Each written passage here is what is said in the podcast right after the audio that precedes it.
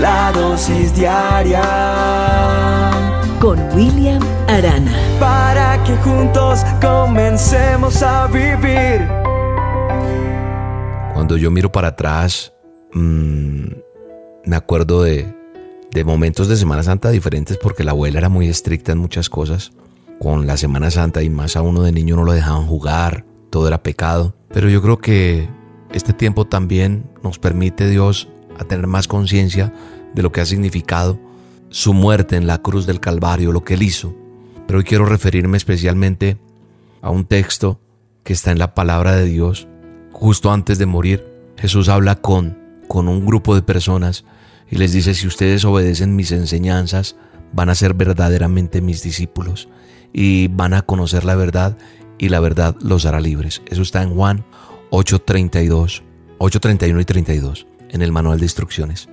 Yo creo que hoy debemos reflexionar que no vamos a salir igual después de todo esto y que tenemos la oportunidad de aprender a ser discípulos de Él, de obedecerle sus enseñanzas. ¿Cómo, William? ¿Cómo hago para entender y para aprender más de las escrituras? Yo creo que nosotros, como dice la palabra de Dios en Marcos, dice, si alguno tiene oídos para oír, que oiga. Y él lo que nos está hablando es sobre esa sordera que hemos tenido espiritualmente. Hemos sido un poco negligentes, hemos sido un poco, nos hemos hecho los de la vista gorda. Y el mundo hoy se ha tapado los oídos, pero en este tiempo hay muchos que han abierto sus oídos espirituales y hemos entendido que Dios nos está hablando, que no podemos seguir siendo tan insensatos, que no podemos dejar hundirnos más en la miseria como sucedía en los tiempos de Jesús. ¿Qué tenemos que hacer para que esto no suceda? Escuchar su palabra. Sí, tal vez a través de estas dosis, pero qué bueno es que tú también hagas la tarea de abrir la palabra, de meterte en la palabra, para guardarla en tu mente y en tu corazón. Porque la misma Biblia dice la palabra de Dios, nuestro manual dice que la fe es por el oír y el oír por la palabra de Dios. Pero yo te invito a que empieces a escudriñar tú la Biblia, la palabra, a leerla. A veces dices, no es que no la entiendo mucho. Pues bueno, busca versiones más actuales. No sé, pero pídele a Dios que te dé sabiduría. ¿Sabes por qué? Porque la Biblia es la única que te puede dar esperanza, que te enseña sobre lo que es la fidelidad a Dios, y sabes también que te va a enseñar. Te va a enseñar que Él cumple sus promesas y que nunca te va a desamparar, no importando el tiempo o el lugar en el que estés. Cuando nosotros aprendemos a escuchar, conocemos la verdad. Por eso es que se hace real ese texto que te empecé a leer al comienzo. Si ustedes obedecen mis enseñanzas, dice Jesús, serán verdaderamente mis discípulos y conocerán la verdad y la verdad los hará libres. Hoy es un día para que entendamos y todos estos días, esta semana mayor que llaman, esta Semana Santa, necesitamos atender a la voz de Dios, porque Él tiene un mensaje importante que va a llegar a todos los confines de la tierra. Es el mensaje de salvación, ese mensaje que se dio en la cruz del Calvario hace más de dos mil años. Hay una esperanza para el mundo hoy. Hay una esperanza para ti y para mí. Hay una esperanza para tus hijos, para tu familia. Escuchar su voz, porque Jesús está llamando a nuestra puerta de nuestro corazón debemos dejarlo entrar. Y va a quitar tu soledad y va a cambiar tu tristeza en gozo y Dios te dará fuerza para seguir adelante. Solamente te está esperando. Padre, gracias por esta dosis. Bendice a cada persona que me está escuchando. Que hoy cada persona que me está escuchando se atreva a buscar tu palabra, se atreva a escudriñar tus escrituras. Que cuando vayas a abrir la Biblia tú le digas, Señor, dame sabiduría y entendimiento. Pero hoy es un día para que le digas, perdona mis pecados, me arrepiento te reconozco como mi Señor y mi Salvador. Gracias. Escribe mi nombre en el libro de la vida y no lo borres jamás. Juntos, unidos, orando y pidiéndole a Dios, veremos la bendición. Dios te bendiga. Lo he mirado a los ojos y he mirado con dolor que aunque yo le he fallado, Él me mira con amor. Yo no entiendo muchas veces el porqué de mi error. Solo sé que fielmente escucharé su voz, su voz de pasión, su voz de amor, esa voz que es más que una loca Busqué enamorado del corazón. Busqué cuando escucho sana mi dolor. Ayúdame. Su dulce voz,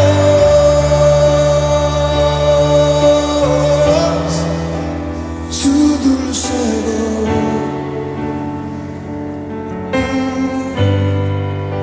Su dulce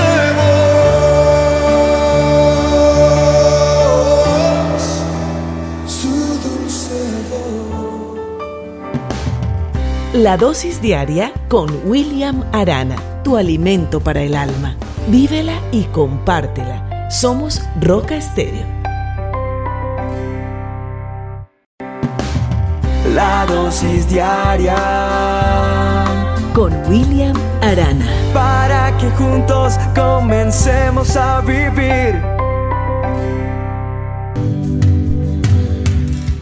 Hoy es un día que, que Dios nos regala y es un regalo hermosísimo, pero lo más lindo eh, de la vida cuando va pasando uno el caminar y la relación con Dios, aprende a destapar el regalo que Él le da todos los días de, de poder abrir los ojos, de poder eh, salir a caminar o a tomar la buceta, en la bicicleta.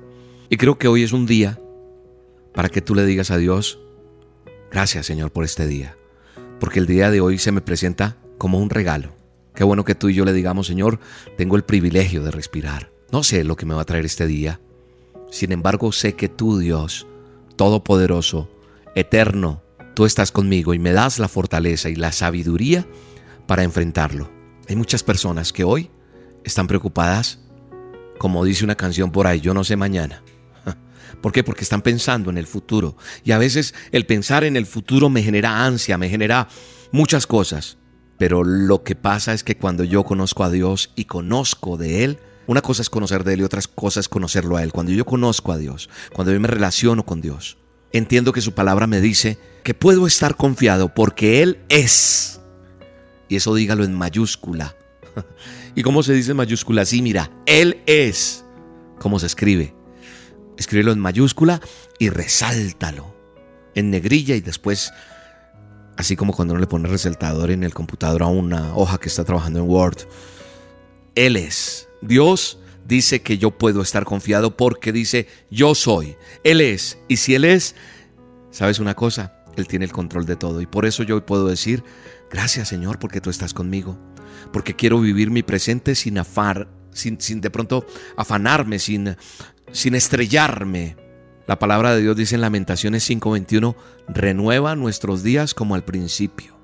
Él renueva hoy tu día. Cuando recuerdes cosas de tu pasado, que no sean para que te entristezcas, no, sino para sonreír, para que aprendas a tomar mejores decisiones, para entender que si ya enfrentaste cosas que de pronto te parecieron en algún momento difíciles de asumir, hoy puedes también enfrentarlas porque ya sabes cómo es. Sí, seguramente este día va a traer cosas buenas, como también puede que a tu puerta hoy lleguen algunos problemas, desilusiones, situaciones, tristezas. Todas estas cosas son parte de la vida. Y creo que nadie está exento de que llegue esto. Te lo dice alguien que tiene que enfrentar situaciones difíciles también. Es cierto que a veces llega el dolor en grandes cantidades, pero siempre he creído que nada ocurre sin que haya algún propósito escondido detrás de él. Así que hoy te quiero decir adelante. Hoy es el día en que destapas ese regalo. Mira, imagínate que te le, le estás quitando como el moño. Y en ese regalo, ¿sabes qué? Tienes que tomar decisiones. Yo, por ejemplo, estoy destapando ese regalo de este día que Dios me está regalando. Y hoy es ese día en que quito ese moño y me dispongo a amar con más intensidad a quien amo. Yo amo a mi esposa, a mis hijos. Hoy también decido escuchar con más atención. Hoy decido tomar tiempo para compartir con los que más quiero. Hoy, hoy no voy a estar atrapado por los afanes que trae la vida, no. Hoy decido vivir. Yo te invito a que trates de ir más despacio. ¿Para qué? Para que disfrutes los detalles, porque a veces nos perdemos detalles del afán que tenemos. Te invito a que hoy saborees el día, a que le saques provecho al máximo. Porque este día es único. Este día hoy Dios nos lo ha regalado y es una bendición muy grande. Padre, gracias. Gracias por el privilegio de tener este día nuevo que tú me regalas. A ti sea toda la honra y toda la gloria. A ti sea todo el poder y toda la majestad. Gracias por cada oyente, por cada persona que recibe esta dosis. Que por más tristeza que haya, hoy decida no estar triste, sino que se limpie sus lágrimas y decida hoy abrazar la vida porque porque hay mejores cosas. Bendecimos este día, Señor, y declaramos esa palabra. Tú renuevas nuestros días como al principio, en el poderoso nombre de Jesús. Amén. Pero qué bueno que tengo un día más. Bueno, y te quiero recordar que este próximo domingo 16 de abril será nuestra marcha por la vida. Sí, en el centro de Bogotá. A las 2 de la tarde nos vamos a encontrar en la plazoleta del Rosario, Avenida Jiménez con carrera sexta, pegado al antiguo edificio del tiempo. Ahí caminaremos por la séptima y llegaremos a la Plaza de Bolívar. En la Plaza de Bolívar, este servidor William Arana hará unas solas con Dios por amor a Israel, por amor a la vida, por amor a aquellos que necesitan tener temor de Jehová de los ejércitos. Así que acompáñame, marcha por la vida en Bogotá, Colombia. Te espero, apunta bien la fecha, domingo 16 de abril. Será una tarde inolvidable, así que acompáñame, ven con zapatos cómodos, con ropa cómoda y acompáñanos a tener esta marcha por la vida. Te espero, domingo 16 de abril. Pero qué bueno que tengo un día más para adorarte. Qué bueno que tengo un día más para agradecerte. La dosis diaria con William Arana, tu alimento para el alma. Vívela y compártela. Somos Roca Estéreo. La dosis diaria Con William Arana. para que juntos comencemos a vivir. ¿Ha salido antojado o ha salido antojada de una tienda, de un supermercado, de un almacén y quedar uno como con las ganas de compré esto pero quería esto otro y no pude? No porque sea caprichoso uno para querer tener todas las cosas, hablo de necesitaba eh, estos zapatos, aunque me gustaban más los otros, pero son más necesarios estos. Y no tener la tranquilidad para comprarse los otros que necesitaba y llevarse también los que le gustaron más. Hablo de eso que a veces nos hace falta, de a veces en el mercado tener que tasar. Qué bueno es la administración, qué bueno es la planeación, qué bueno es todo esto. Pero hablo de, de cuando tenemos que vivir como apretados, como que las cosas se ponen complicadas y se ponen difíciles. Quiero, con toda autoridad, entregarte esta palabra que Dios pone en mis manos. Dice la Biblia, mi Dios pues suplirá todo lo que te falte, conforme a sus riquezas en gloria en Cristo Jesús. Qué bueno es poner la mirada en Dios. Qué bueno es poner la confianza en Él. Pero qué bueno es tener la certeza de que Él va a suplir todo. Él dice en su palabra que Él va a suplir todo. Pablo es el que está escribiendo esto. Pero Pablo sabe, ha tenido una relación personal con el Hijo de Dios. Y tiene toda la autoridad para decir y decretar esta palabra. Mi Dios pues suplirá todo lo que os falte. ¿Sabe una cosa? A veces nosotros decimos, "Ah, voy a ahorrar para tener esto. Voy a empezar a cuadrar un ahorrito para poder eh, comprar eso que tanto quiero, para salir a vacaciones o para empezar a tener mi apartamento, mi casa o algo que te hace falta y vas a tener un ahorro. Qué bueno es ser previsivos, qué bueno es planificar, lo dije hace un rato. Pero qué bueno es tener la certeza que donde quiera que yo camine y donde quiera que yo me plante, donde quiera que yo ande, donde quiera que yo emprenda algo, Él va a estar ahí. Con esta palabra me da la certeza de que Él va a suplir. Y yo declaro en el nombre poderoso de Cristo Jesús que Él va a suplir tu alacena, que Él va a suplir tu salud, que Él va a suplir lo que te falte. ¿Qué te falta? Piensa un poco. De pronto tu lista es interminable. Pero sabes una cosa, en la medida que tú aprendas a confiar en Dios y a estar con Él, vas a entender que a pesar de estar desempleado, a pesar de estar enfermo, a pesar de muchas cosas que se han vivido, viene la presencia de Dios sobre tu vida para recibir lo que Dios tiene para ti. Porque en medio de cualquier desierto, te puedo decir, he visto la provisión de Dios. Nunca me ha desamparado. Claro que he estado en aprietos, claro que me ha dolido mi corazón, claro que he estado enfermo, pero sabes una cosa, su provisión ha llegado en el preciso momento. Y cuando hablo de provisión no hablo solamente de dinero, hablo de muchas cosas, hablo de lo que sea. Es que esa palabra todo encierra eso, todo, porque Él va a suplir lo que tú necesites.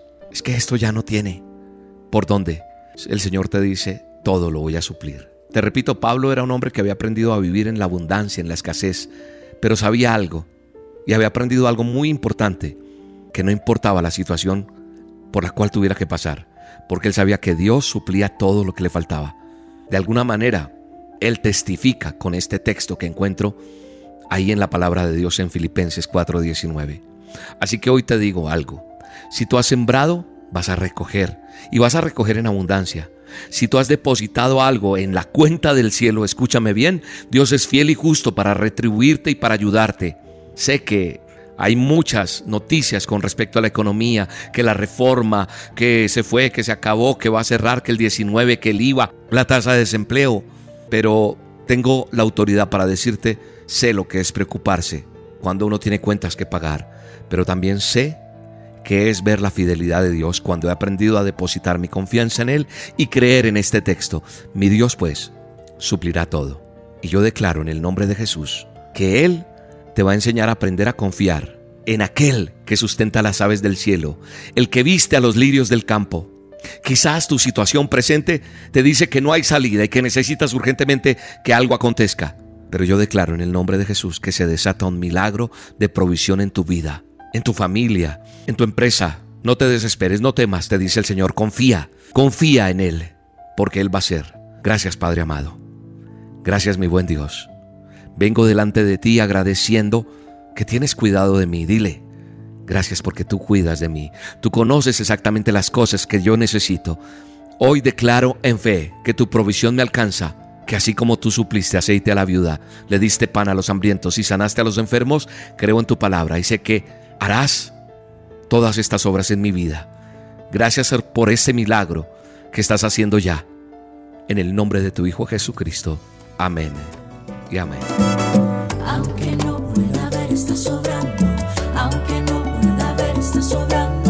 Siempre estás, siempre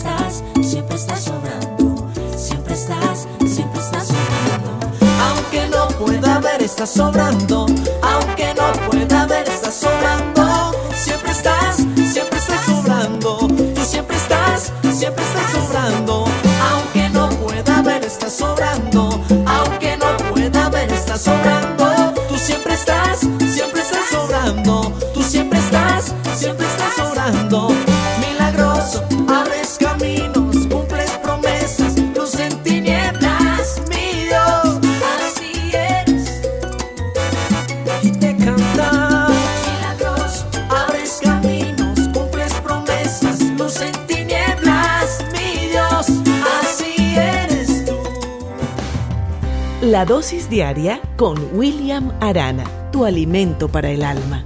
Vívela y compártela. Somos Roca Estéreo.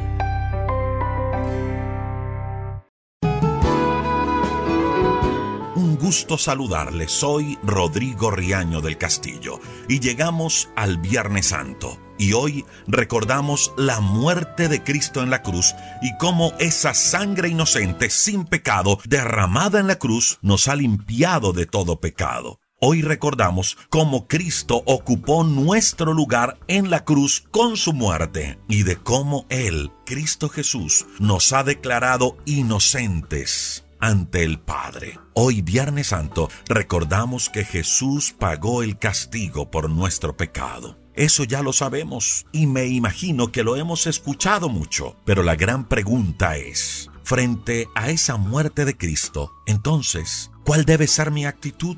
¿Cómo debo responder a ese gran sacrificio de Cristo? y escuche la respuesta, porque de eso quiero hablarle en este devocional en línea con Dios. Número uno, ir a la cruz con Él. Y número dos, vencer diariamente en el poder de Dios ese deseo de pecar en nuestra vida. El apóstol Pablo en Gálatas capítulo 2 versículo número 20 dice, con Cristo estoy juntamente crucificado. Es decir, ya de ahora en adelante no solo tengo que ver a Cristo allí crucificado perdonando mi pecado, sino que yo también voy a la cruz con Él.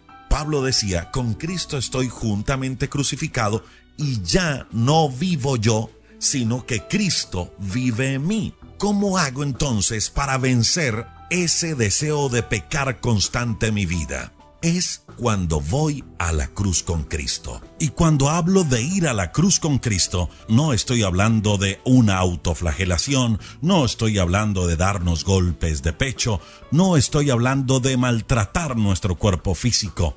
Lo que estoy diciendo es que la voluntad hay que rendirla a los pies de Jesús. Podemos tener muchas cosas en nuestra vida que nos quieren dominar y que sabemos que están ofendiendo a Dios, que están dañando nuestra vida o que está dañando nuestra familia. Cuando vengan esos deseos, lo que hay que hacer es lo que hizo Jesús cuando estaba en el Getsemaní y decir, Señor, que no se haga mi voluntad, sino la tuya. Te entrego mis pensamientos, te entrego mis deseos y también los crucifico contigo para resucitar a una nueva vida. Viene el deseo de pecar, viene el deseo de fallarle a Dios, pero enseguida lo que hago es recordar la cruz de Cristo, que Él perdonó mi pecado y cojo esa naturaleza de pecado y también la crucifico, la llevo con Cristo y le digo, Señor, ya no es mi voluntad, sino la tuya.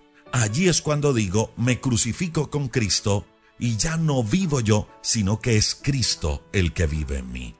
Y cada vez que llegue esa tendencia, ese deseo de pecar, empiezo a vencer el pecado todos los días, a todo momento, acercándome y crucificando mi naturaleza pecaminosa, mi voluntad, juntamente con Cristo. Vamos a tener tentaciones todos los días. Vamos a tener muchísimos deseos de fallarle a Dios, de pecar.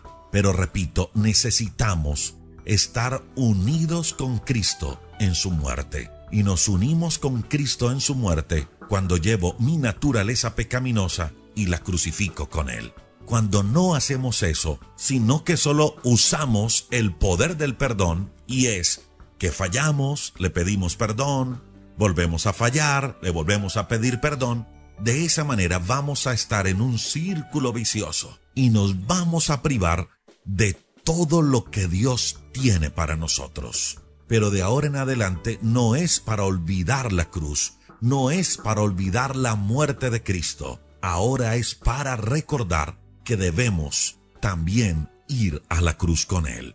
Al principio puede ser difícil, puede doler, pero luego también vendrá una resurrección. Encontraremos una vida diferente, encontraremos esa vida con propósito que Dios tiene para nosotros. Y tenemos un gran aliado en ese propósito que es el Espíritu Santo de Dios. Él nos muestra cuando hemos fallado, pero también nos guía por el camino correcto.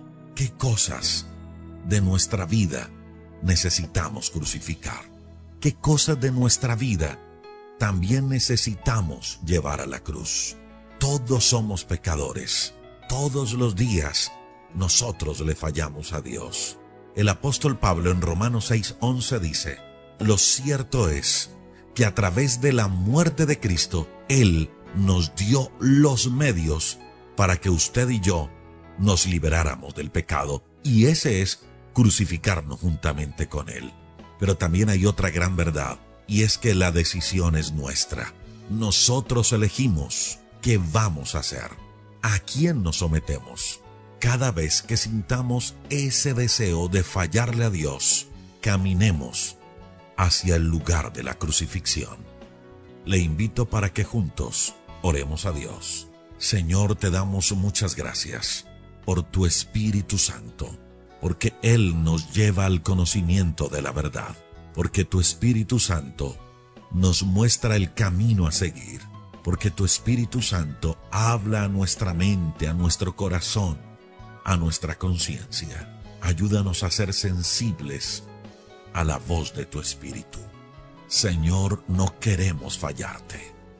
Queremos experimentar la vida abundante que tú tienes para nosotros. No queremos que nuestra vida espiritual esté en un vaivén. Queremos experimentar la vida abundante que tienes para nosotros y caminar en tu propósito. Hoy, Señor, ya no solo miramos a Cristo en la cruz, perdonando nuestro pecado, sino que también hoy tomamos la decisión de llevar nuestra naturaleza pecaminosa a la cruz de Cristo. Crucificarnos juntamente contigo, llévanos de tu mano, Espíritu Santo. Hoy me uno en oración con todos nuestros oyentes. Fortalece a cada uno, Señor, y te declaramos el Rey de Reyes y Señor de Señores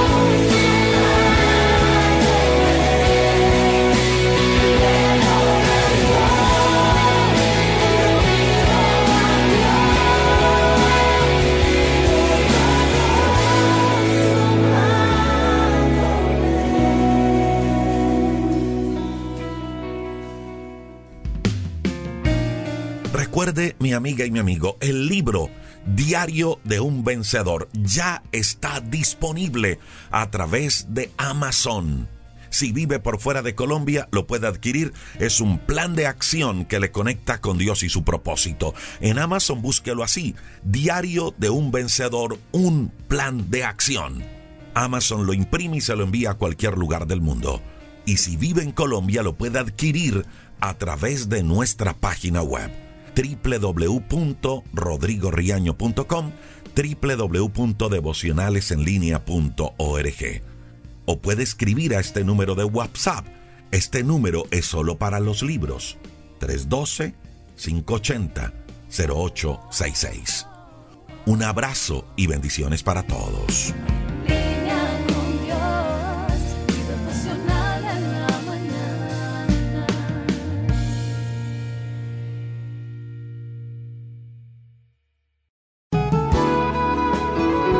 Hace cientos de años había un rey que reinaba sobre un pequeño reino. Por su posición y riqueza, el rey se sentía muy separado de lo que acontecía en su reino, y esto le molestaba. Realmente quería saber de primera mano cómo su pueblo vivía y qué era lo que opinaban de él. Así que con la ayuda de sus consejeros más cercanos, se disfrazó de hombre pobre. Día tras día caminaba por las calles sin que nadie lo reconociera. Por fin, después de varios días, el rey reveló lo que había hecho.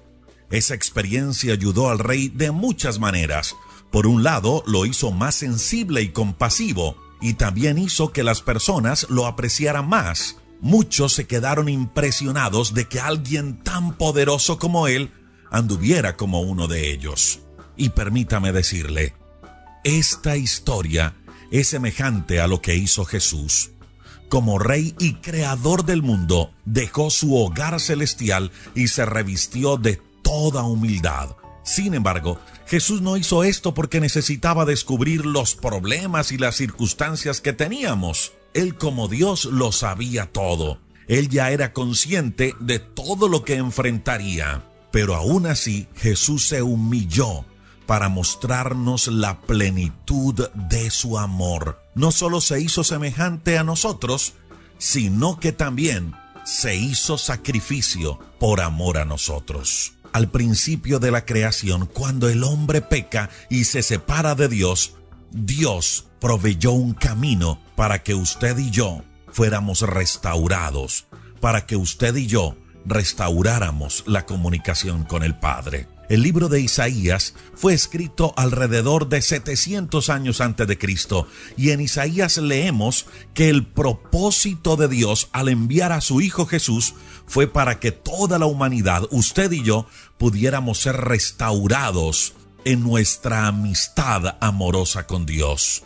Cuando Jesús cumple 30 años y empieza su ministerio en la tierra, dice la Biblia que regresa a Nazaret y ese día de reposo fue al templo o a la sinagoga y dice que se le dio el libro de Isaías y él lo abrió en Isaías capítulo 61, de la cual Lucas hace referencia en el capítulo 4 versículo número 14. Y cuando Jesús hace esta lectura, hace cinco declaraciones importantes o cinco razones por las cuales Jesucristo vino a la tierra. Sí, cinco declaraciones, cinco propósitos, sí, así como la cantidad de los dedos de una mano. Y le invito para que juguemos un poquito con los dedos de las manos y vamos con ellos enumerando las cinco razones por las cuales Jesucristo vino a la tierra que están en el libro de Isaías capítulo 61, el pasaje que Jesús leyó en el templo. La primera razón, dar buenas nuevas a los pobres. Y aquí no nos está hablando de riqueza material, porque hay personas que son ricas económicamente hablando y reconocen su necesidad de Dios, así como hay personas pobres económicamente, pero que no reconocen ni quieren reconocer a Dios para nada en su vida. Estamos hablando aquí de esa pobreza de espíritu, esa pobreza que por causa del pecado nos alejó de las bendiciones de Dios. Y Jesús vino a eso, a dar buenas nuevas a todos los pobres de espíritu.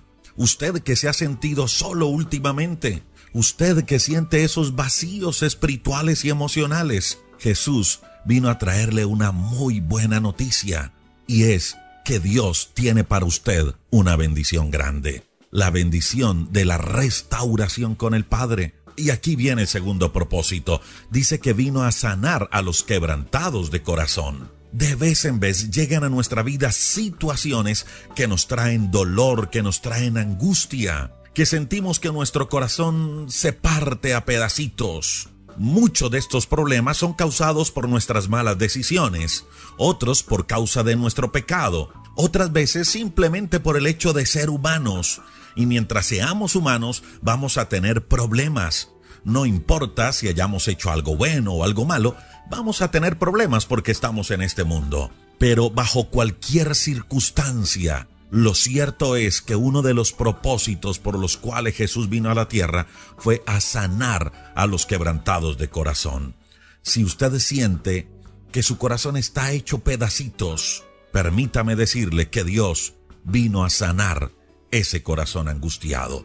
En la lectura que Jesús hizo en el templo nos da la tercera razón por la cual Él vino a la tierra, y es a pregonar libertad a los cautivos y a dar vista a los ciegos. Muchas veces nos sentimos atados, queremos lograr grandes cosas, pero sentimos que algo no nos deja. Nos sentimos atados para querer avanzar en nuestra vida. Hay ataduras, hay cadenas que no nos dejan seguir adelante. O hemos perdido la visión, el norte en nuestra vida pues Jesús vino a cortar esas cadenas que le atan y abrir su visión. Lo cuarto que Jesús dice es que Él vino a poner en libertad a los oprimidos. si has sentido últimamente opresión en tu vida, esos deseos de llorar o aún de quitarte la vida, o sientes que el camino ya se cerró, Jesús vino a poner en libertad a aquellas personas que se encuentran en esa situación. Y aquí está el quinto y último propósito por el cual Jesús vino a la tierra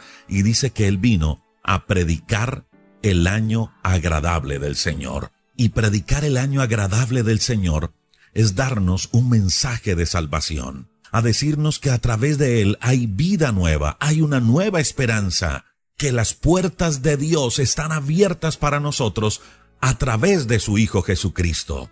Cinco razones por las cuales Jesús vino a la tierra. Y las cinco razones nos hablan de su gran amor para con nosotros. Lo único que necesitamos es abrir nuestro corazón a Él, aceptar a Jesucristo como nuestro Señor, como nuestro Salvador, pedirle que entre a nuestra vida, perdone nuestros pecados y nos haga nuevas personas, que restaure esa comunión de nosotros para con el Padre. A eso vino Jesús a la tierra. Le invito para que juntos oremos a Dios. Señor, te damos muchas gracias por tu gran amor. Tu amor fue tan grande para con nosotros que dejaste tu reino celestial para venir a hacerte hombre igual a nosotros. Y estando en esta condición de hombre, te humillaste a sí mismo, fuiste a la cruz, sufriste por amor a nosotros. Todo para salvarnos, para restaurarnos, para liberarnos para quitar de nuestra vida esa opresión, esa angustia, ese dolor en el corazón, para darnos una nueva esperanza, para sanar nuestro cuerpo físico, pero también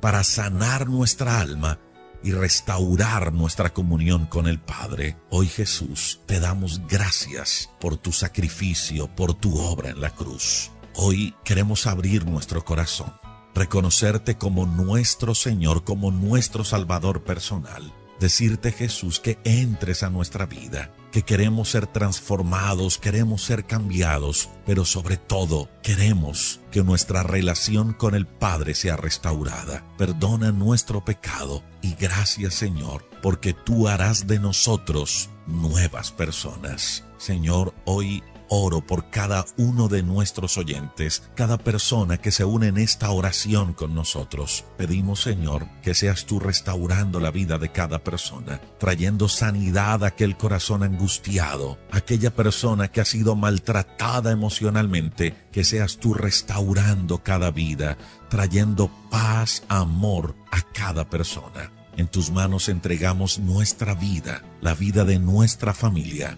y todo lo que vamos a hacer el día de hoy. Guía nuestro camino, guía nuestros pasos y nos declaramos bajo tu protección.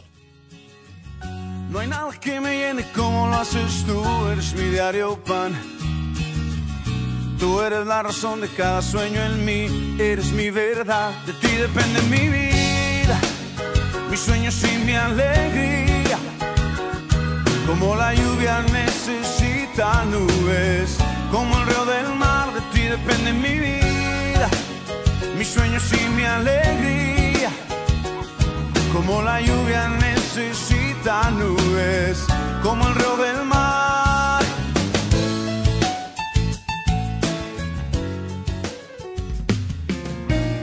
Recuerde, mi amiga y mi amigo, el libro Diario de un Vencedor ya está disponible a través de Amazon.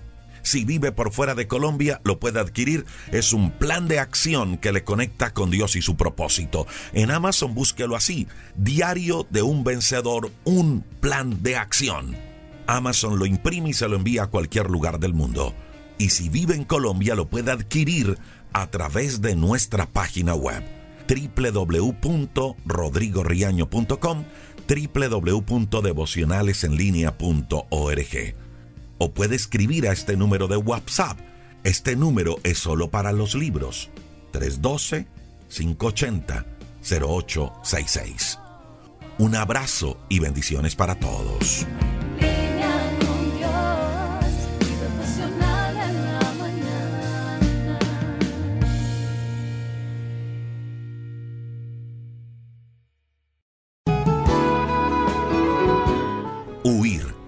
Es de cobardes o de valientes? Le saluda Rodrigo Riaño del Castillo. Y sabe algo, hoy en día se ha hecho muy popular el pensar que huir es de cobardes. Pero leí acerca de un experto militar que el huir no todas las veces habla de cobardía. Huir también es una táctica militar, no una rendición. Decía él que si el enemigo te toma por sorpresa y tiene más hombres que tú, y no tienes cómo hacerle frente si no estás preparado para detener el ataque, entonces es absurdo continuar. Lo más inteligente en ese caso es huir para pelear después. Y este hombre, aunque hablaba de táctica militar, lo que él dice también es muy aplicable a la vida misma. Huir no todas las veces habla de cobardía. Huir también nos habla de sabiduría. Proverbios, en el capítulo 14, verso 16 dice, que el sabio teme y huye del mal, pero el tonto, el arrogante, sigue confiado y se mete en problemas. Permítame traerle una historia bíblica a la que le he titulado La silla vacía. Y es nada más y nada menos el relato de lo que hizo un hombre al que la Biblia lo muestra como un valiente, pero que en cierto momento se dio cuenta que lo mejor era huir. La historia que le voy a contar está en el primer libro de Samuel, capítulo número 20. Allí en ese capítulo nos habla del juramento de amistad eterna e incondicional que tendría David y Jonatán. Pero también ese capítulo 20 trae una enseñanza de sabiduría muy interesante. Resulta que David había visto cómo el rey Saúl, su suegro, lo quería matar. Ya en algunas ocasiones le había arrojado una lanza con el propósito de matarlo, pero David, de una manera muy hábil, esquiva la lanza. David se da cuenta que el rey Saúl quería matarlo, así que decide huir. Y así empieza este capítulo número 20, que David huyó, pero buscó a Jonatán, el hijo de Saúl, y le dice a David, Oye Jonatán, pero ¿qué he hecho yo para que tu papá quiera matarme? Y Jonatán le decía, Oye tranquilo, no te preocupes que mi padre no va a tomar la decisión de matarte sin antes consultarlo conmigo. Y en ese diálogo David le contesta, Mira Jonatán, la verdad es que al lado de Saúl estoy a tan solo un paso de la muerte. Y tu padre, al saber que eres mi amigo, no te va a decir nada. Y Jonatán le pregunta a David, Está bien, amigo mío, entonces, ¿qué vamos a hacer? Y escuche lo que David decide hacer al ver su vida amenazada. Le dice a Jonatán, Mira, mañana debo sentarme a comer con tu padre, con el rey. Pero la verdad, yo no voy a ir yo me voy a esconder. Voy a huir de la presencia de tu padre. Así que si tu padre pregunta por mí, dile que tú me diste permiso para ir a Belén a celebrar la fiesta con mi familia. Si él no se enoja, pues estaré tranquilo. Pero si él se enoja, entonces puedo estar seguro de que tu papá quiere matarme. Y dice el verso 24 del primer libro de Samuel capítulo número 20, que cuando llegó el momento de la cena con el rey, David huyó, David se escondió en el campo y la silla de David estaba vacía. Y Saúl, al ver la silla vacía de David, dijo, mm, debe ser que fue a purificarse, por eso no vino hoy a comer conmigo. Pero al día siguiente la silla seguía vacía, y Saúl se enojó mucho y le preguntó a su hijo Jonatán. Y Jonatán le dijo, Padre, es que David me pidió permiso para ir a Belén y yo se lo di. Por eso la silla está vacía.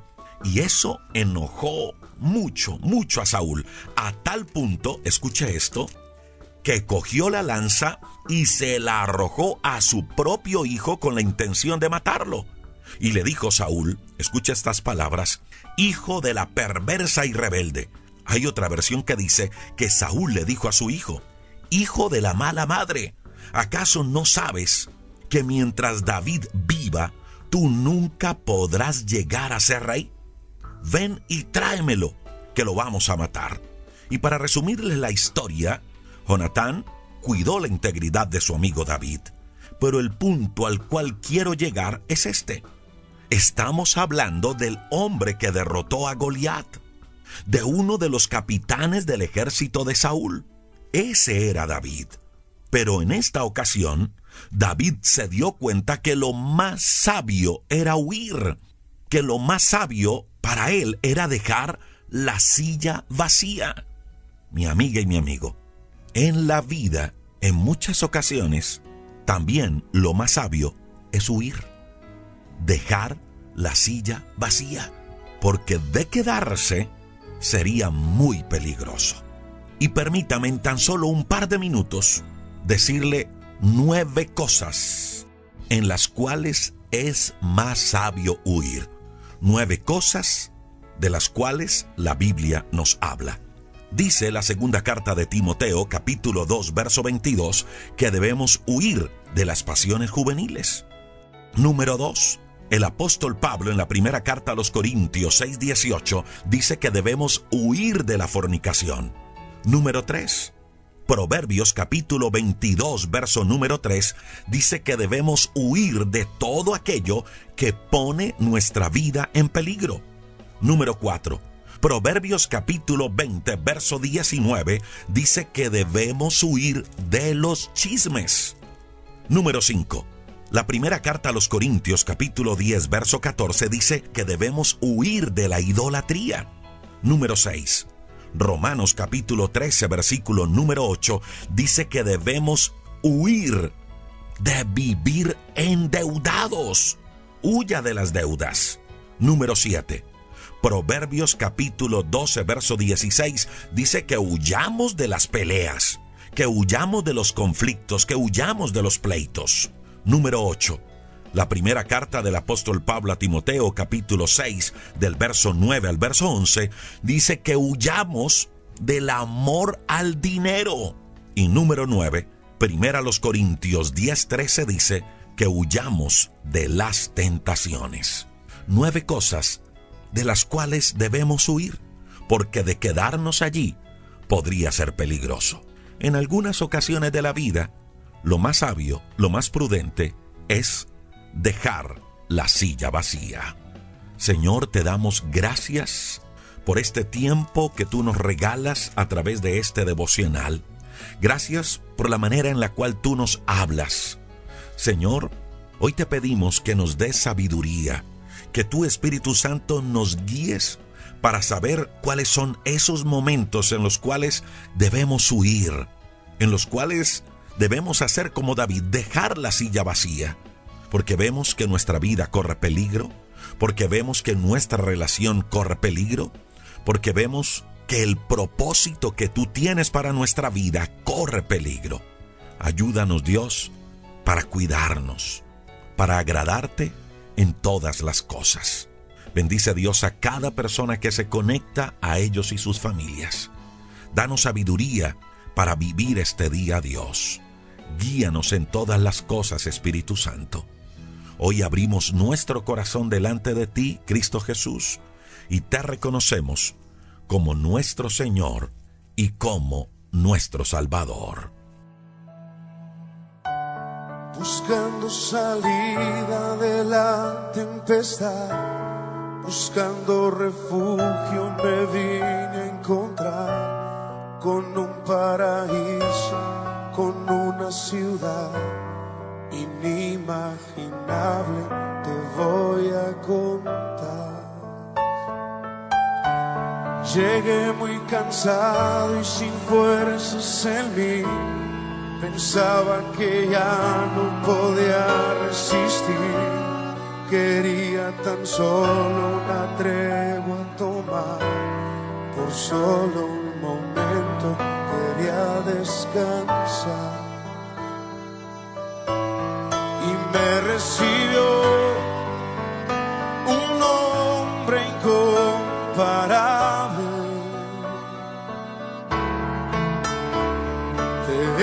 estado esperando. Me dijo y me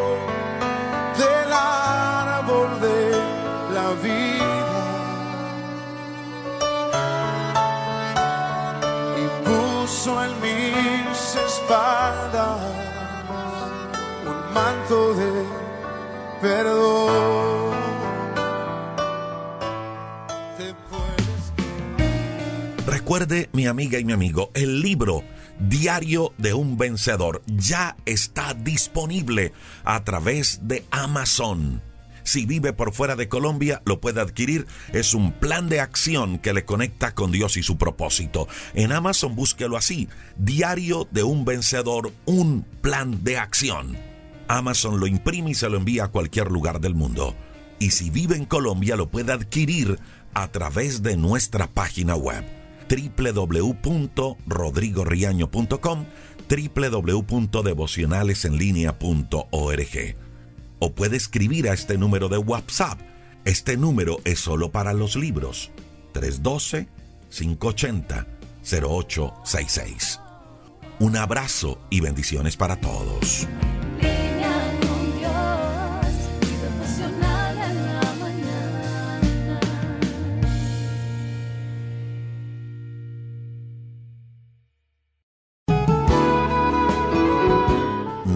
Importa qué tan grande sea la situación que hoy se ha levantado, o qué tan trágica sea la noticia que recibió, o qué tan difícil le parezca vencer. Hoy Dios tiene para ti una gran promesa, y es que frente a eso que se ha levantado para querer destruirle, Dios le protegerá. Escuche esta hermosa promesa que Dios le trae el día de hoy. Y está en el Salmo capítulo 91. Dice, el que habita, el que se acoge al abrigo, a los brazos del Altísimo, descansará siempre bajo la protección del Dios del cielo.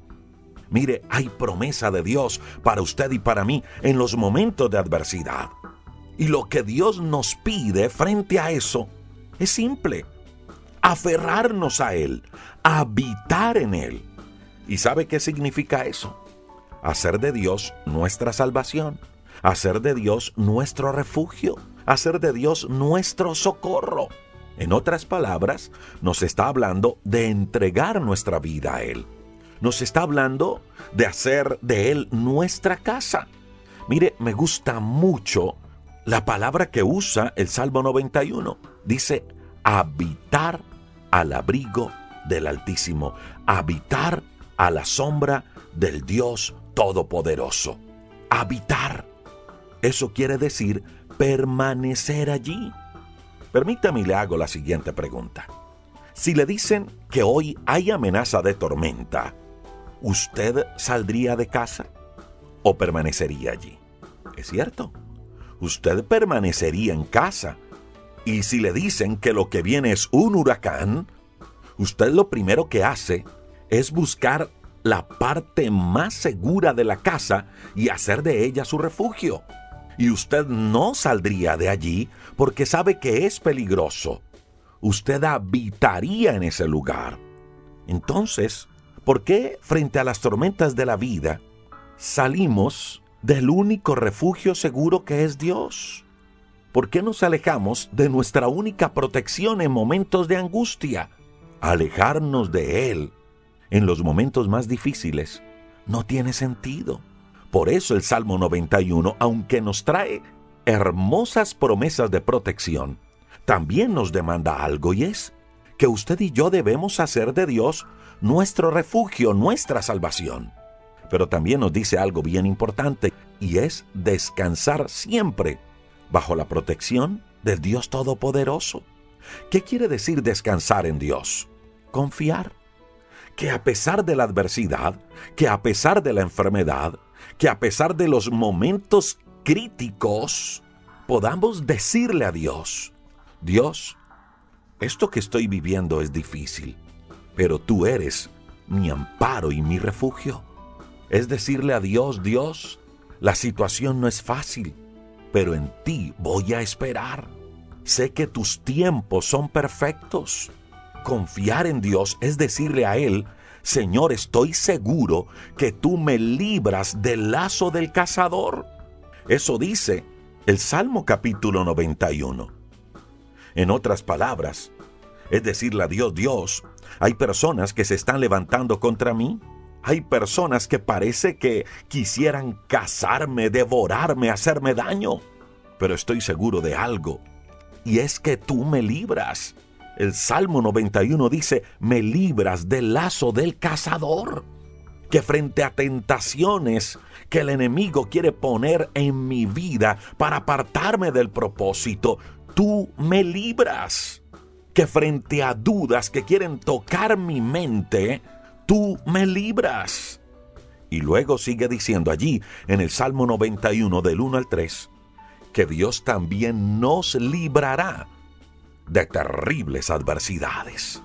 Mire mi amiga y mi amigo, frente a muchas situaciones que se levantan para hacernos daño, Dios tiene promesas y de ellas debemos aferrarnos, pero sin olvidar que nosotros también tenemos algo que hacer, que hay algo que Dios nos pide, que hay algo que Dios nos demanda. Y en este caso del Salmo 91, en resumen, es, número uno, hacer de Dios nuestra salvación. Número dos, permanecer, habitar en Él, no salirnos de su cobertura, de su presencia. Así estemos pasando por los momentos más difíciles. Es hacer de Dios nuestro refugio. Y lo tercero que Dios nos pide es confiar y descansar en Él. No angustiarnos, no desesperarnos, descansar en Él. ¿Y sabe qué es descansar en Dios? Es, número uno, confesar quién es Dios. En medio de los momentos difíciles, confiese con su boca quién es Dios. En la enfermedad, confiese que Él es su sanador. En la escasez, que Él es su proveedor. Frente a situaciones que le quieren destruir, que Dios es su amparo y su refugio. Confiese quién es Dios. Eso es confiar en Él. Número dos, descanse en Él, sabiendo que Él es nuestro Dios y nosotros somos suyos. Confiar en Dios, número tres, es estar seguro que así se levanten momentos difíciles, Él nos libra. Por eso no debemos tener miedo, así como lo dice el verso 4, el verso 5 y el verso 6 del Salmo 91. Y número 4, estar muy conscientes de algo, que las situaciones difíciles van a llegar, pero que Dios nos protege. El Salmo 91 no dice que nunca tendremos problemas. Eso no dice el Salmo 91, al contrario, nos habla de situaciones que se levantan. Pero lo que sí nos dice es que frente a la adversidad, Él nos libra. Y de eso debemos estar conscientes. Así cuando llegue la adversidad no nos va a tomar por sorpresa, sino fortalecidos en Dios. El Salmo 91 está lleno de promesas de protección de Dios, pero también de cosas que Dios pide de nosotros. Señor, nos unimos con miles de amigos en todo el mundo para decirte gracias Dios por ser nuestro protector. Gracias porque en medio de ese problema que hoy estamos viviendo, no estamos solos. Estamos bajo tu cuidado, bajo tu protección. Gracias Señor porque en medio de la enfermedad hay promesa que tú eres nuestro sanador. Gracias Dios porque en medio de la enfermedad tú te presentas como nuestro sanador. Porque en medio de la escasez, tú te presentas como nuestro proveedor. Porque en medio de la debilidad, tú te presentas como nuestra fortaleza. Señor, hoy queremos hacer un compromiso contigo y es que decidimos habitar en ti, hacer de ti nuestra salvación, hacer de ti nuestro refugio y no salirnos de tu cobertura. Y también hoy tomamos la decisión de confiar y esperar en ti. Ayúdanos a verte de la manera correcta. Por favor, Espíritu de Dios, fortalécenos en nuestra fe. Y hoy decimos, Señor, como dice el Salmo 91.7, podrán caer a nuestro lado mil y diez mil a nuestra diestra, pero nada nos hará caer. No perderemos nuestra paz, no perderemos nuestra esperanza, no nos pasará nada, porque estamos aferrados en ti. Bendice Dios a cada oyente y sus familias. Y hoy te declaramos Cristo como nuestro Salvador, como nuestro Señor. Gracias por perdonar nuestros pecados en la cruz y darnos contigo una nueva vida y una nueva esperanza. Perfecto amor.